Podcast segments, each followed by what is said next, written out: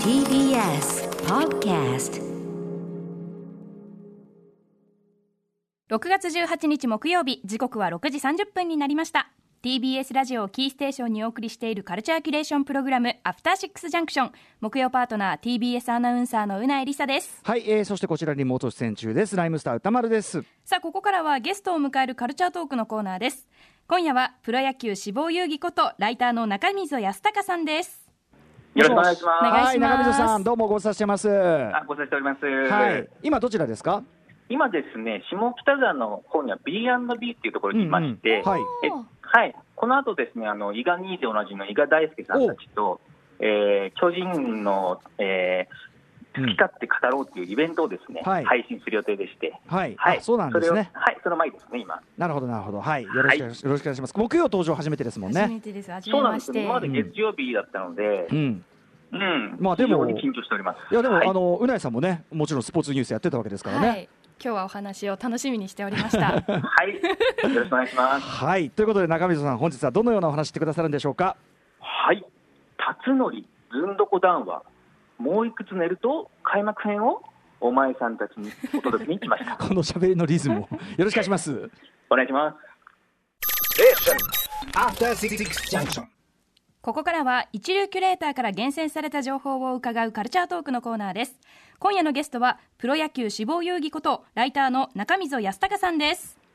よろしくお願いしますよ。ろしくお願いします,、はい、よろしくお願いしますえー前回ご出演は3月16日、今まではね月曜日にお越しいただきまして、えー巨人原辰徳監督のずんどこ談話の数々ご紹介、まあ我々もすっかりですね、もうテレビに原さんね辰徳って言っちゃいけませんね、原さん出てるとですね、やっぱり目を奪われるようになってし、あとはもうしまいにはこうやっぱりこう番組をねこう予約しようかなっつってこうねこうやって番組表を見てると、やっぱ原さんが出てるってなるとやっぱりあこれ撮っとこうってこうねなっちゃってますよね。もうすっかりビッグベイビーズの仲間ビ入りッグベイビですねーズ、そうですね、はい仲間入りさせて、ねえーいただいております。さあということで、改めて中溝さん、ご紹介、うなえさんからお願いします。はい、えー2011年よりブログ「プロ野球志望遊戯」を開始します主な著書に「プロ野球志望遊戯」「ボス俺を使ってくれないか」「原辰徳に憧れてビッグベイビーズの辰徳30年愛」などがありますそして昨日最新刊であります「令和の巨人軍」が新潮新書から発売されましたおめでとうございますおめでとうございます。ありがとうございまあす。の拝読いたしました。はい、は今回も拝読しましてですね、今回は、はいあの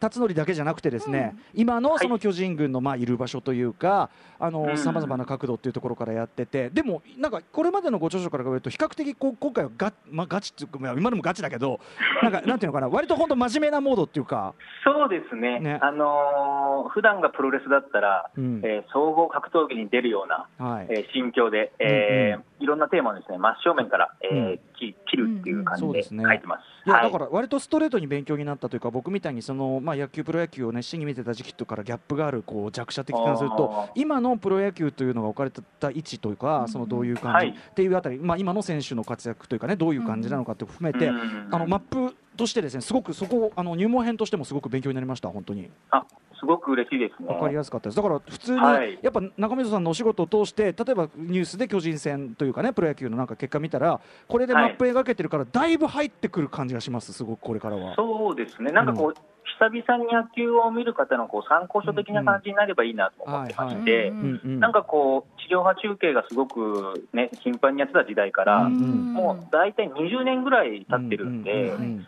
あのその間の巨人をこうカバーするといううんか、うん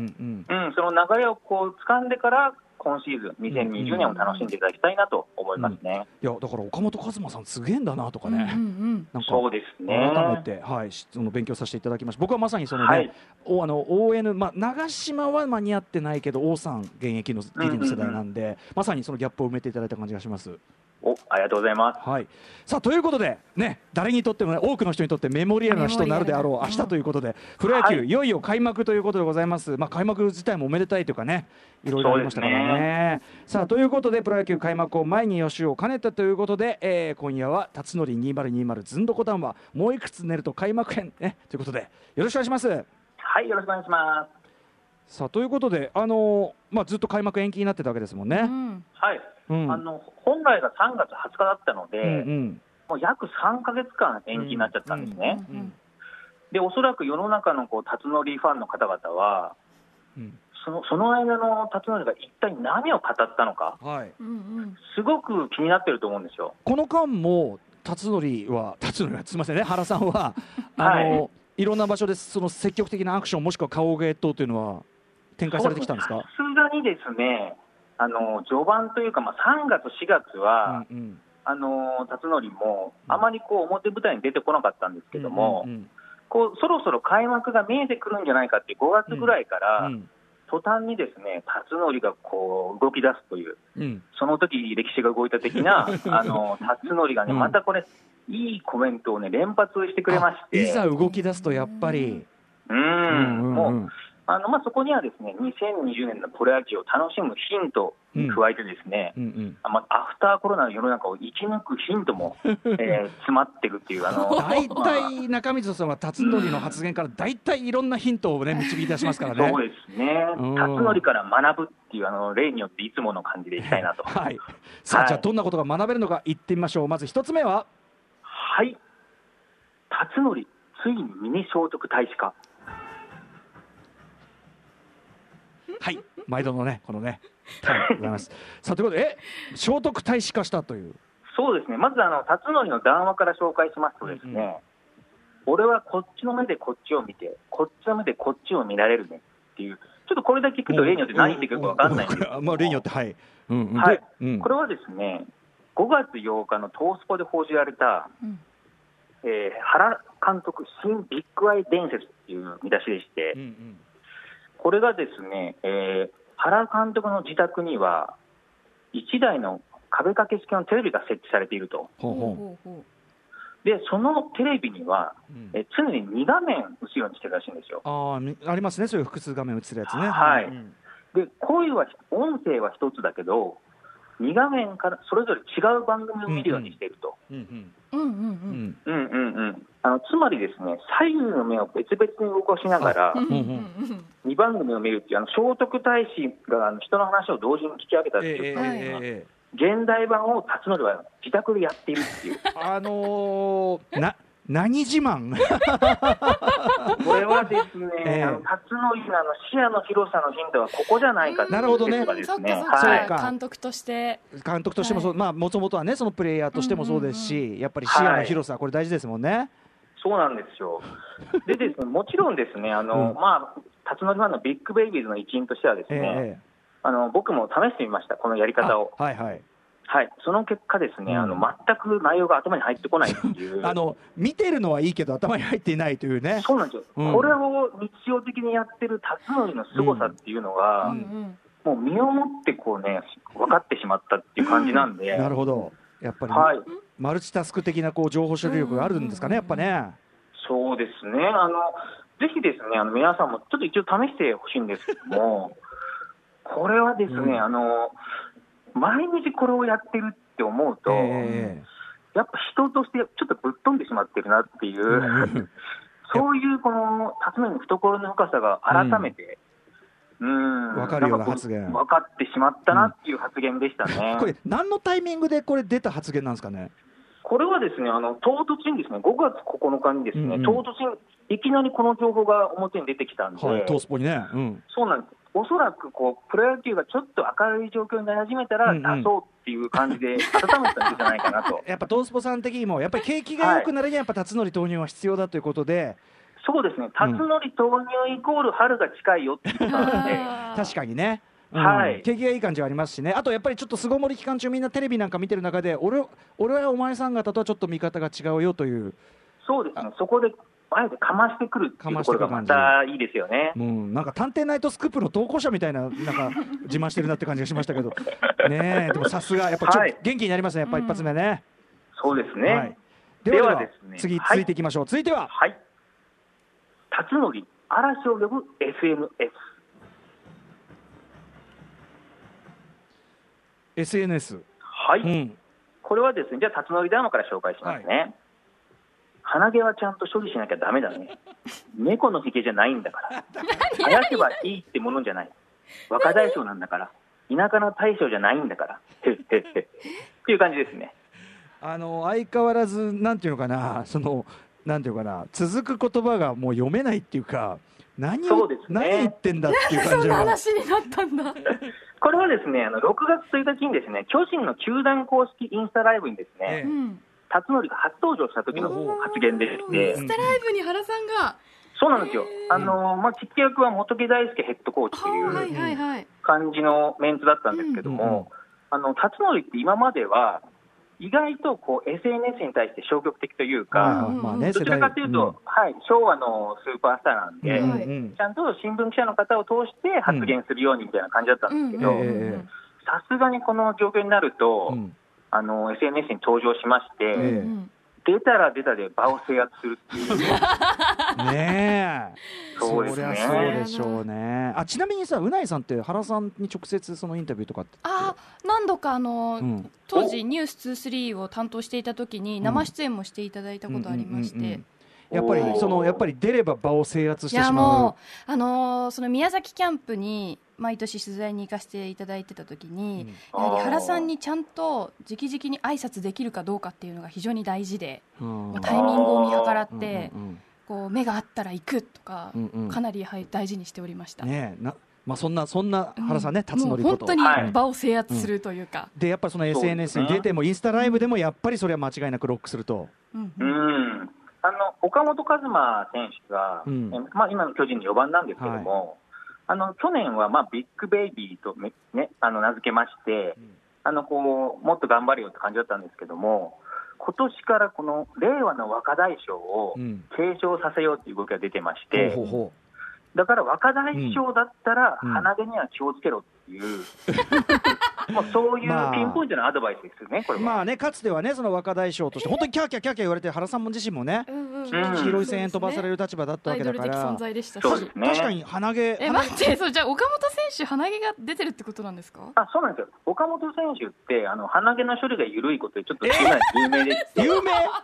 そうなんですよ、あのちょっと選手間内でネタになってる状況らしいんあで、そうなんだそうなんですよ、それも含めて、こう辰徳がついにそこに突っ込んだっていう感じだったんで、ああなるほどね猫のひげじゃないんだそうそうここだよねここがやっぱ辰徳のしてですよね鼻毛の処理をしろはまだいいよその時のね猫のひげじゃないんだからこれですよね可愛らしいうん、うんやはりですね、あの元木ヘッドコーチのですねうんうんトーク力がすごく大きくて。えあの本木さんはあの宮本コーチとですねインスタライブやったりしてましえて、おその時に辰徳のことについてちょっと触れてるんーですね。うんえっと、辰徳はカラオケを年間4曲ぐらいしか歌わないと宣言してたらしいんですけど、あのキャンプの3週間の常に3曲歌っちゃってるらしくて、あやばいもうんうんうそんう2020年残り1曲しかないっていう、大丈夫かなっていう感じですよね。う何そのルールもう年末まで取っとかないとそうなんですよあー年間4曲が歌ういいですねなんかよくわかんないルールもねあるのはさすがやっぱちょっとねスケールがでかいというかね、んそうですあちなみにですねあの毎回この辰徳の教えみたいな感じでうんうん最後に締めてたんですけど、はいはいあの今回のお印は、まあ、お前さんたちも鼻毛の資料をしっかりなっていうことで、まあできたいなと思います。 確かはいに、私はあの鼻毛の処理、割とゆ、あの余念がない方なので、非常に。あそうですねおっしゃってまはしたもんね。い頑張ってます。猫のひげじゃないんだはからいはいね猫のひげじゃないんだからという ことです。ぜひ皆さんもね、部下などにね、えっ、と、いろいろ言ってあげてください。あ、ちょっとお時間が近づいてきてしまったんですけあなるほどど。はい、はいえもう一発ね、ちょっと辰野段々聞きたい、聞きたいところですが、やっぱ新刊のね、お話もぜひ伺いたああくりがてとうご。ざいます。はい、えっ、と、令和の巨人軍、今回、あの選手の話だけじゃなくて、僕興味深かったのは、いや、非常に要するに地元だってこともあるんですけど。あの、はい東京ドームの話、うんいっぱいしてますね。そうですね。現場としての東京ドーム。うん。あのー今回のね、あの令和の巨人軍っていう本なんですけども、あの巨人の本拠地についてもかなり突っ込んでまして、はい。あの1988年に開業ってことは、うん昭和最後のシーズンに確始かまにってるんですうんね。うん。で、あの平成の31年間をずっと生き延びて、うん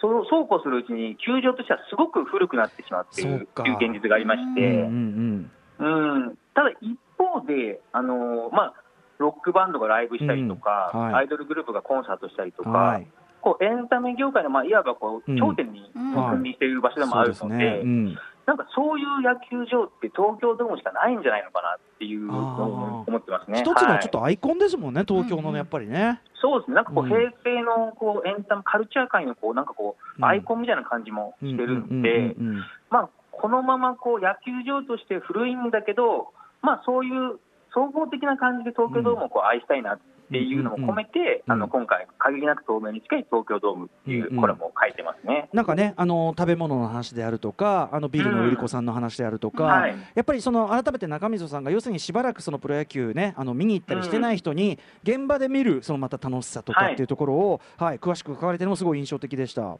あありがとうございます。僕でそうですね実は家いめっちゃ近いのにほとんど行ってなかったんですよね。だからそういう意味では。なるほど、うん東京ドームもですねあの開業とした中中がすごくこう変わってきてますあのあ、そうで、なんですね。あのー食べ物もですねあうの、ん選手弁当とかすごく美味しくなってるので、うんうんあのー丸選手のホームランピザとか う、ん。あの原監ピザ美味しいらしいですね。ピザがですね、うんあのグルメで一番去年美味しかったんで、うんうんぜひあのー今年もしね野球見れる機会がありましたら、うんはいうん食べてみてほしいなとこ思いまますたねね。ここでのね原さんのね原さんの食レポがやっぱりちょっと一歩ね頭抜けてる感じとかも最高でしたね。そうですね。あのお弁当のあのー紹介でもち麦を押しまくってるっていう動画があるんですけ ど、ね。ぜひそれをあのー球団公式で確認していただきたいなと思いますね。ぜはい。ひ皆さん、このね、えっと、令和の巨人軍新潮選手を呼んでいただきたいと思います。そして、えっと、今日原宿 B&B いらっしゃって、トークし、ね、トークライブというかね、があるんですそようでね。すね、うんあの新刊発売の記念イベントでして、あのまあ、あのアトロクでもおなじみの伊賀ニーコと伊賀大輔、はい、伊賀さん。はい、スポーツ報知のデジタル編集デスクの加藤博さんはい。をお迎えして、ですねあの20時から22時までオンライン配信限定でですうね、ん。あのトークをしますので、まあうん、主に巨人についてなんですけども、ははいい。そちらがですね、えー詳細は、えー、と B&B さんの、えーウェブページの方から、えー購入できますので、はいチケットも、はい、そちらでご覧ください。いいなあはい。いや、ということで、ちょっとね、うなえさんも、まあいねやあ、本当に面白かった生々しく、だって、本当に直でね、知ってるっちゃ知ってる人、そうなんあでれなすのだよからでね。もそあーそのうですねなんですかねそういうお茶目な一面みたいなところはもちろん見られてないので、うんこの談話で聞くことができてすごくなんかねより親しみを感じられました中溝さんと話してると気づくと辰則っていうようになっちゃっててまずいんだけどねこれね、そうですね。名前呼びしたくなっちゃうう、ん、明日開幕なんで、 うんうん、まあ、辰徳が開幕日に何をコメントするかとか、確かにそうですねそうですよね。ちょっと見逃せないそこはあのうんはい、注目してもらえると、あの今シーズンすごく楽しめるんじゃないかなと思いますね。はいちょっとね、はいえっと、短いお時間になってしまいましたが中溝さんまた引き続きよろしくお願いします。はい、ありがとうござこのいます。間あの BS でやってたなんかあのリモートなんかのなんていうの対談番組みたいなのでもやっぱり原さんすごかったから、なんかその話なんかもあそうですねねううかちょうどつけたらちょうど原さんがロックしてる瞬間で そうですね、もう原辰徳という男はね、その場を特に制圧しようとするんで、はい、全く油断でき本当ないにです。スターですもんね。また引き続きお話聞かせてください。うん、はい、ありがとうございました。はいということで、えープロ野球や志望遊戯ことライターの中溝康隆さんでした。はい、失礼します。どうもまたよろしくお願いします。ありがとうございました。失礼します。さあ、明日のこの時間は歌丸さんによる最新映画辞表です。えーバットマンシリーズ、えージョーカーの道を恋人というね、えー位置づけですけどね、マーゴット・ロビー演じる、えーハーレークイーンの華麗なる覚醒、バーズ・オブ・プレイ、評論します。 After Six Junction.